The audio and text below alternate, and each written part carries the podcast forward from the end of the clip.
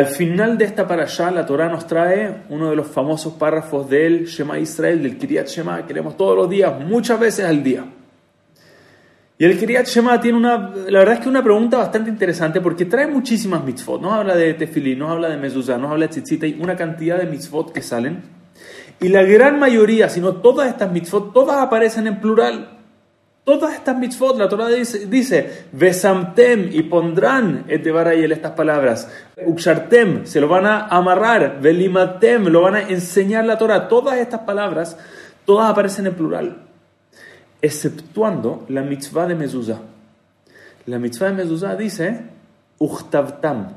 Y escribirás, escríbelas. Es una orden a una persona, escríbelas en tus puertas. ¿Por qué la mitzvah de mezuzah? Es un commandment, es una orden que se está dando en singular a una sola persona.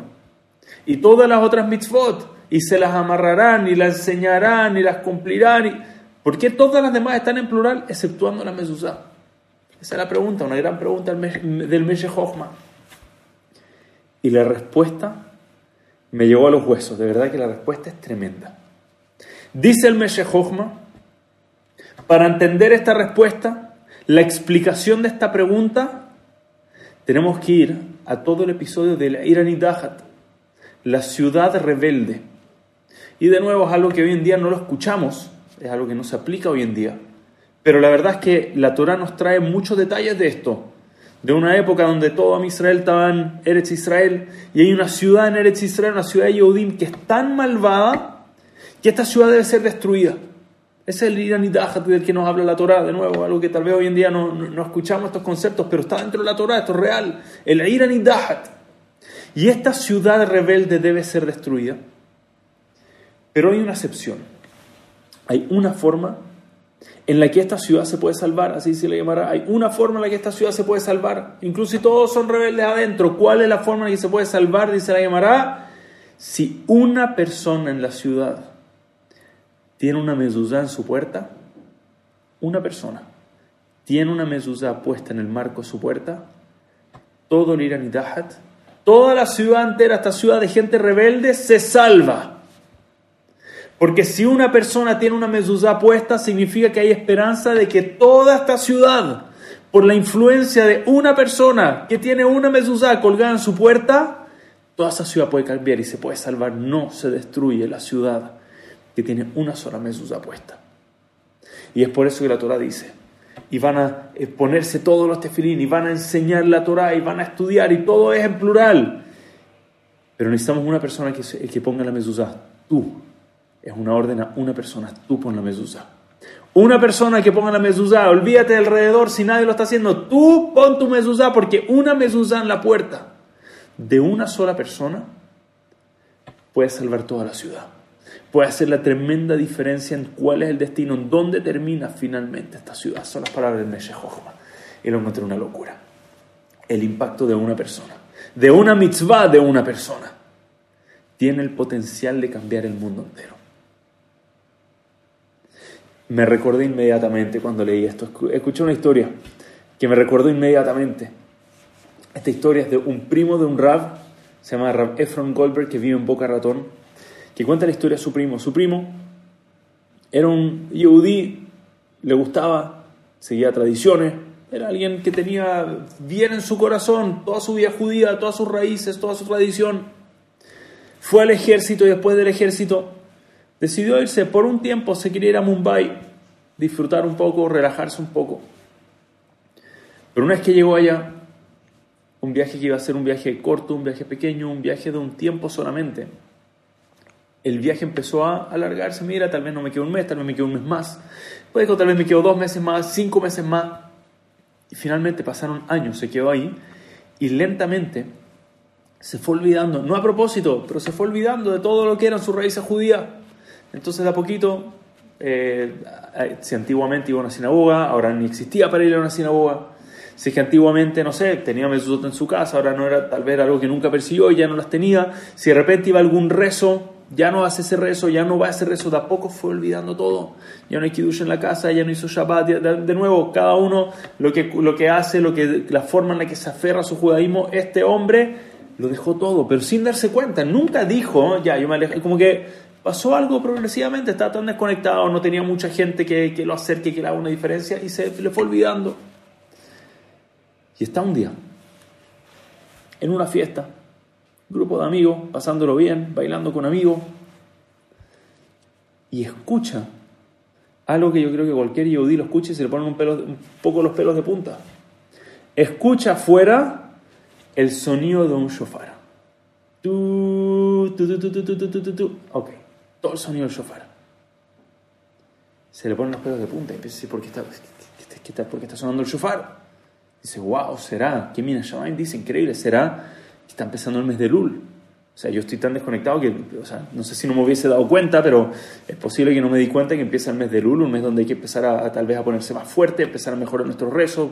sería bueno para mí, la verdad es que he estado un poco desconectado igual. Entonces saca su teléfono, empieza a buscar el calendario a ver si estaba empezando el Lul. No estaba empezando el Lul, de hecho no era el Lul en lo absoluto. El shofar estaba sonando porque era el shofar de término de Yom Kippur. Y alguien, me imagino que algún estilo Shaliach de Jabad, alguien que quería darle el zehut a otras personas de que escuchen el shofar, que tal vez no fueron a la sinagoga, y dijo, mira, tal vez va a pasar en los lugares de la fiesta, en una de esas probablemente hay un par de Yehudim, aunque sea el último shofar, alcanzaron a escucharlo, por lo menos de alguien, el del final de Yom Kippur. Era el último shofar, pasó todo Rosh Hashanah, pasó todo Yom Kippur y no se dio cuenta que era Rosh Hashanah, no se dio cuenta que era Yom Kippur, se le pasó todo y empieza a ver el teléfono y empieza a temblar. Se me fue Yom Kippur, dice. ¿Cómo se me va Yom Kippur? ¿Cómo se me va? Es el día, el día donde yo tal vez todavía tenía eso, que voy a, voy a la sinagoga, me conecto, digo algún rezo, ayuno. ¿Cómo se me olvidó? Ni me di cuenta, estaba tan desconectado, ni siquiera me di cuenta que era Yom Kippur. Y se me dio vuelta y dijo, yo no estoy bien. Donde sea que estoy ahora, me tengo que ir lo más lejano a ese punto posible lo primero que hizo fue comprar su ticket de vuelta después de años de vuelta a Israel. Y empezar a decir, ok, donde sea que estoy hoy, tengo que llegar lo más lejano para saber que nunca más en la vida puedo llegar a un punto donde se me olvida Yom Kippur. Entonces, ¿cómo fortalezco ahora mi asistencia a la sinagoga, o mi rezo, o mi verajot antes de comer, o cómo ahora me aseguro ponerme fuerte? Y todo eso, este hombre dice, Rabel Frank Goldberg cuenta, que su, en verdad su primo, que era alguien que ya ni escuchaban de él, de repente empezó a volver, se reenchufó con la comunidad, se reenchufó con su judaísmo. ¿Por qué? Por un misterioso sonido de un shofar.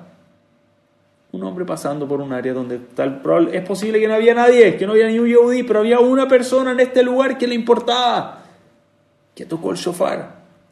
Y gracias a ese shofar hay un yehudí que está vuelto, reconectado, reenchufado con sus raíces por una sola persona que hizo la diferencia. Y él, lo más increíble es que nunca lo va a saber. Nunca, este joven nunca va a saber quién fue el que tocó el shofar y el que tocó el shofar nunca va a saber que cambió la vida de una persona y probablemente no de una sola persona.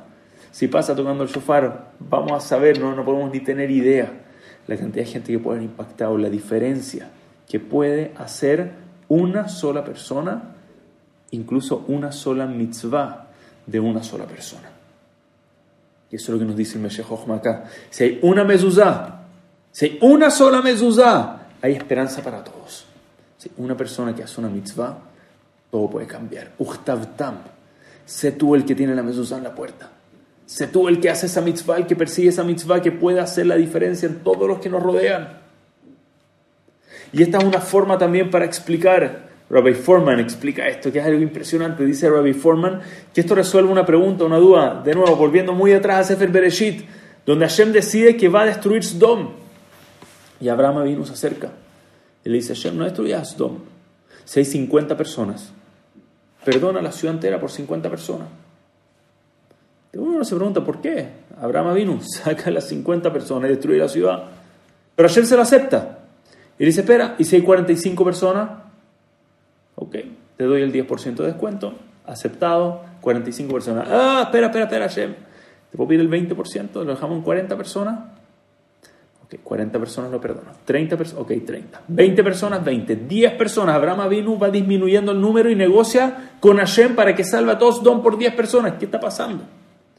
¿Quién, ¿Quién negocia así con Hashem? ¿Qué está cambiando exactamente? Dice Rabbi Foreman que Abraham Avinu tenía un argumento. Abraham vino y le está diciendo a Hashem, Si es que hay 50 personas en esta ciudad, en verdad va a destruir la ciudad. ¿No crees que todo el objetivo de un tzadik, de una persona justa, es lograr que la gente a su alrededor sea personas justas? Entonces, si es que hay 50 personas en esta ciudad, ¿por qué lo va a destruir? Significa que eventualmente van a haber muchos más. Yo le dice, tiene razón, no destruimos. Pero espera, el mismo argumento aplica para 45 y para 40 y 30 y 20. Si es que hay 10 personas, tenemos esperanza que todos, que todos Sdom van a ser tzadikim. Sdom, un lugar así en lo más bajo de lo bajo. Hay esperanzas, es que hay 10 tzadikim, porque la definición de un tzadik en este mundo es alguien que genera más tzadikim.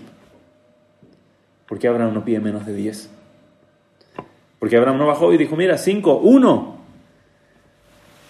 Porque si hay un tzadik en ese lugar después de todos estos años y no ha logrado que hayan otros 10 tzadikim, entonces difícilmente esa persona es un tzadik.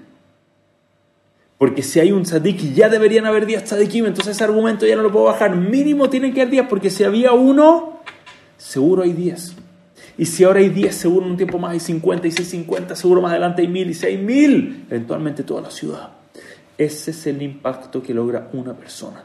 Se salva toda la ciudad por una persona que hace una mitzvah. La próxima vez que tengamos delante de nosotros la oportunidad de hacer alguna mitzvah, estemos dudando, uy, estoy cansado. Recordemos, Ustaftam, tú, tú hazla, tú escríbela, tú corre a hacer esta mitzvah, porque una sola mitzvah de una sola persona tiene la capacidad de cambiar e impactar el mundo entero para bien. Muchas gracias a todos. Shabbat Shalom, Umeborach.